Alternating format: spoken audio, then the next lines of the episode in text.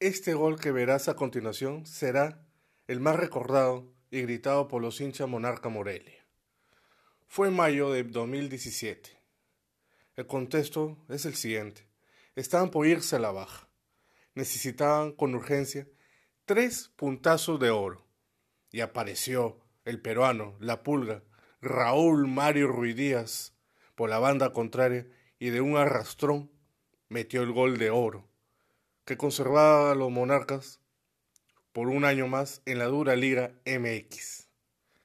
Nada, absolutamente nada hacía presagiar que este recuerdo tan valioso sería de los últimos que el hincha canario conservaría en la memoria, ya que en pleno mes de junio de 2020, en plena pandemia, el Club Monarca Morelia dejó de existir en la Liga MX de manera oficial.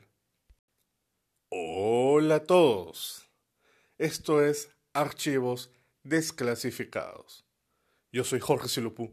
Hoy tenemos una historia muy triste. ¿Cómo no recordar los goles de Raúl Ruiz Díaz con la camiseta rojo y amarillo de los monarcas? No solamente el que sabor del descenso, sino los goles que hizo en el campeonato sus balones de oro de la Liga Mexicana, todo lo logrado con la monarquía o la integración de otros peruanos, como Edison Flores, Andy Polo, Ray Sandoval, André Mendoza, Echorriano Palacios, o, si hacemos un poquito más de memoria, la elegancia del piurano Julio García, con la monarquía. Quienes amamos el fútbol conocemos que los monarcas hacían un club de estirpe, que cuenta con 70 años de historia, en donde pasó el arquero Ángel Comiso, el defensa Fantasma Figueroa o el polifuncional Claudiño. Pero esa historia de tradición ha sido arrebatado de los hinchas. Al parecer, para siempre. Esto ha sido un duro golpe a los hinchas de la monarquía. Han dejado de existir no por descenso, no porque el club pues perdió la permanencia o perdieron un partido o un campeonato. Ellos han dejado de existir por dirección del presidente y de la mesa directiva. Esto es, para muchos, un acto injusto.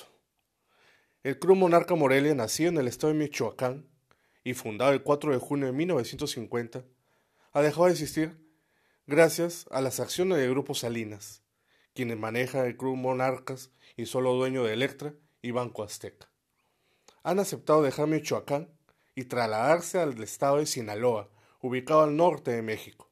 Cambiaron el nombre del club a Fútbol Club Mazatrán y el color será el morado. Esto ha desatado una ola de indignación en medio de la pandemia, saliendo los hinchas de la monarquía a protestar a las afueras del club.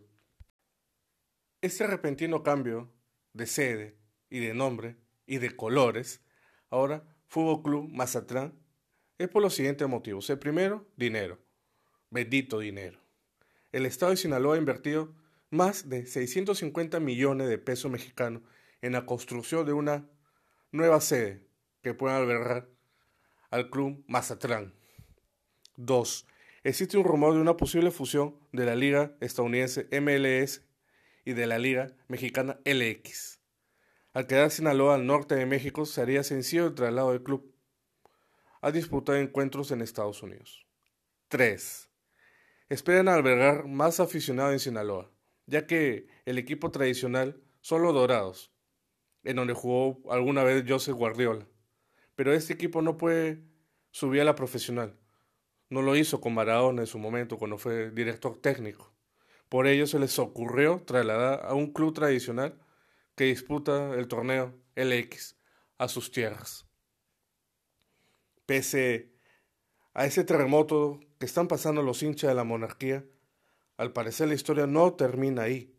Varios ídolos como el Fantasma Figueroa o Ángel Comiso, de la mano del Estado de Michoacán, han deseado participar desde cero en ligas de tercera división para ascender de a poco a la profesional, en un lapso de dos, tres a cuatro años.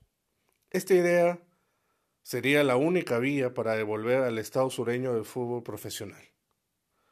Si te gustó esta historia, de los últimos días de la monarquía, dale me gusta, comparte el contenido con tus amistades. Quédate en casa, por favor. Muchas gracias.